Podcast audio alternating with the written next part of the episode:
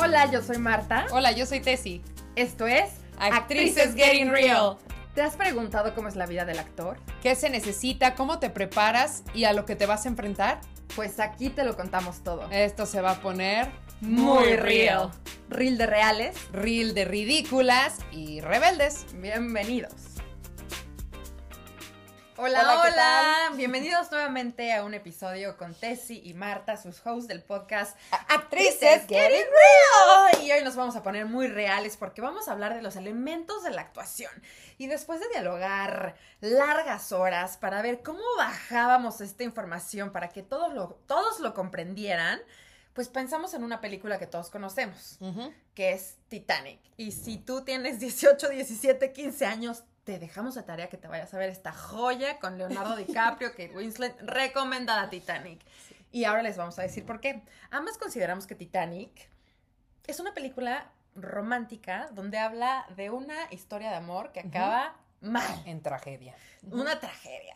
Y es ahí donde comienzan los elementos de la actuación. Exactamente. Ya el, el podcast pasado habíamos dicho que la actuación era reaccionar a estímulos imaginarios, ¿no? De manera real o verdadera. Entonces, bueno, ¿para qué, la, para que esta actuación se dé? Eh, existen ciertos elementos, como el personaje. Vamos a decir que es un personaje. Un personaje es un ser humano, una persona, un animal o algo imaginativo, super, sup- sobrenatural que representa una historia. Entonces, estos personajes tienen una circunstancia. Regresemos a la película. Tenemos a nuestra diosa hermosa Kate Winslet. O sea, al- al- algún, algún día te vamos a conocer, amiga. Te vamos a ¡Hala, abrazar y te besar, amamos! Te amamos. O sea, todo eso que haces de body positivity. Qué tremenda actriz eres. Una joya. Me encanta. Y bueno, el personaje de ella, Rose. Rose. Las circunstancias de Rose. A ver, elementos de la actuación. Esta mujer, yo a como leí la película, porque ahora sí nos vamos a ver si entendimos lo mismo. Ella, pues muy influenciada por, la, por su madre, se compromete con un hombre de clase alta porque justo ella y su madre se ven desesperadas por falta de dinero, ¿cierto?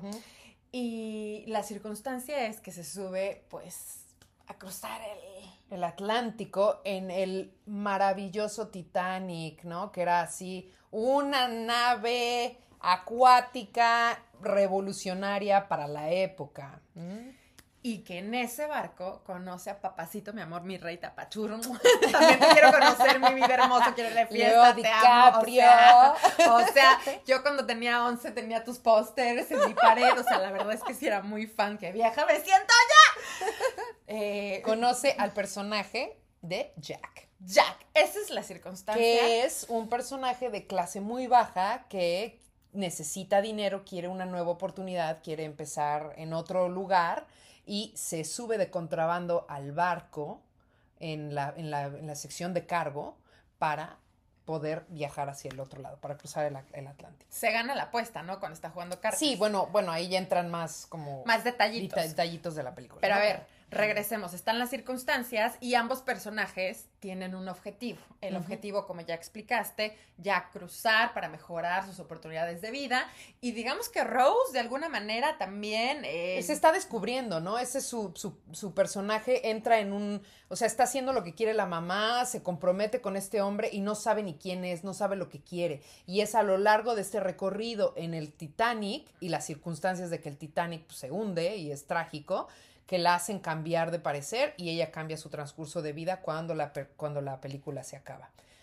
¿Crees que tenemos un objetivo por parte de Rose antes de que suceda el conflicto? Sí, creo que es este, pues casarse con este tipo, estar cómoda y pues también darle gusto a su mamá, ¿no? O sea. Chan, chan, chan, chan. Entonces, dentro de los elementos de la actuación, siempre hay un conflicto, porque imagínense que llegue Jack y que hubiera llegado Rose, no hubiera pasado nada, la película hubiera estado aburridísima. Entonces, tras, esta sí es un súper conflicto, ¿eh? Porque eh, el Titanic, hermoso, ¡pum!, choca contra un iceberg y ¿qué creen? Se van a hundir. Y ahora sí empieza el drama. Ahora sí empieza el drama. ¿Y qué es lo que sucede después?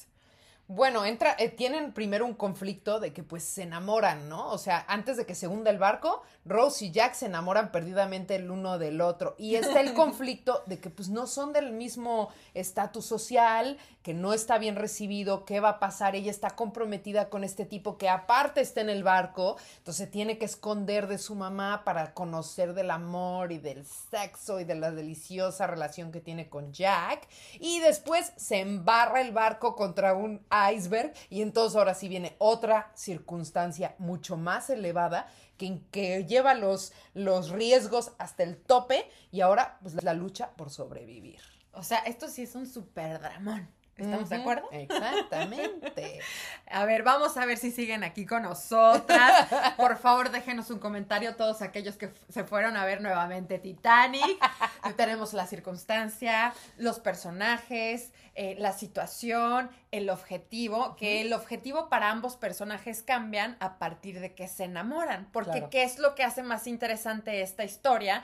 Es que justamente que como su vida se ve en un estado de riesgo, que es lo que me encanta de las grandes obras de teatro, de las grandes obras en sí, es que cuando tu vida se ve atentada con esta sensación de que vas a morir, es donde grandes cosas cambian, que lo vemos en la vida cotidiana. Cuando alguien está a punto de sufrir un accidente, cómo reacciona distinto, cuando alguien sabe que tiene poco tiempo de vida, le da un cáncer y lo que decía Raúl Quintanilla sobre un estado extraordinario un estado, sí, una situación extraordinaria que te hace transmutar todo. Exacto. Y es por eso que esto está representado de manera cinematográfica o teatral o de manera literaria y se vuelve una obra de arte porque está saliendo de las circunstancias ordinarias y está entrando en una circunstancia extraordinaria. El drama es acción. Entonces, ¿cómo, cómo hace que la acción venga? Es porque tiene algo que cambiar el orden cotidiano de las cosas. ¡Boom! Se rompe este orden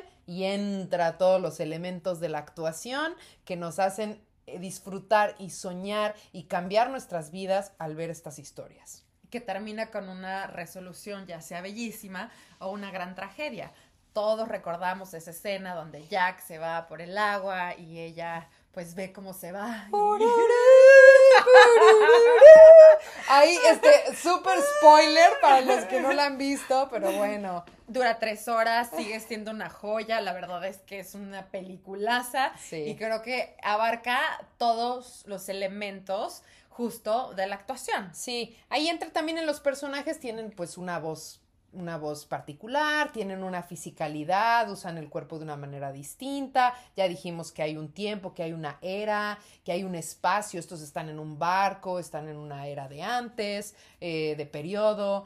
Y, eh, y bueno, y todo esto constituye una historia que tiene un principio, un desarrollo en donde entra el conflicto o múltiples conflictos y el desenlace. Me encanta. Y justo esto que dices del personaje que creo que es muy marcado en la película, como Rose, esto de la, de la, de la, etapa o la era en la que se encuentran con el corset, muy puesta, cómo se sentaban, las servilletas, esa escena donde Jack no sabía utilizar si el tenedor o el cuchillo que venía al lado, donde lo vemos escupiendo y le enseña a la chica fresa, ¿no?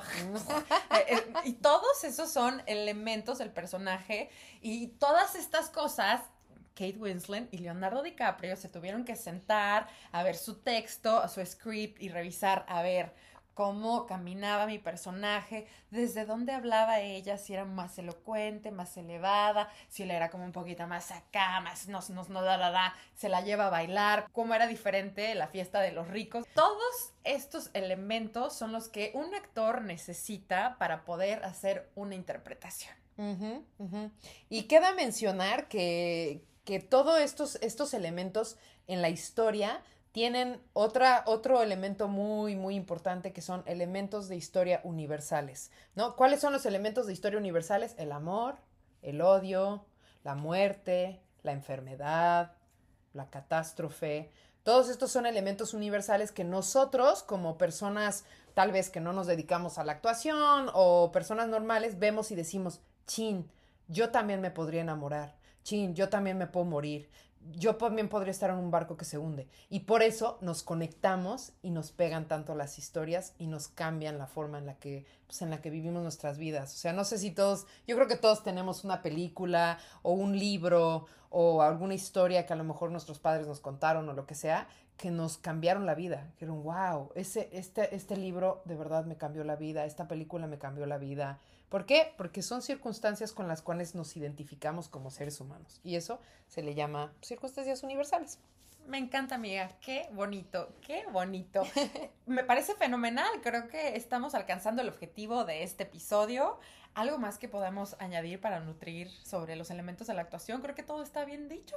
Creo que está, está bastante claro, pero si tienen dudas, por favor, háganlo saber. Estamos muy abiertas a recibir comentarios. Tenemos un correo electrónico, actricesgettingreal at gmail.com en Gmail y nos pueden escribir ahí. También nos encantaría saber más sobre ustedes, a qué se dedican, son actores, no son actores. Y pues bueno, esperamos verlos en el próximo episodio. Un besito. Besos.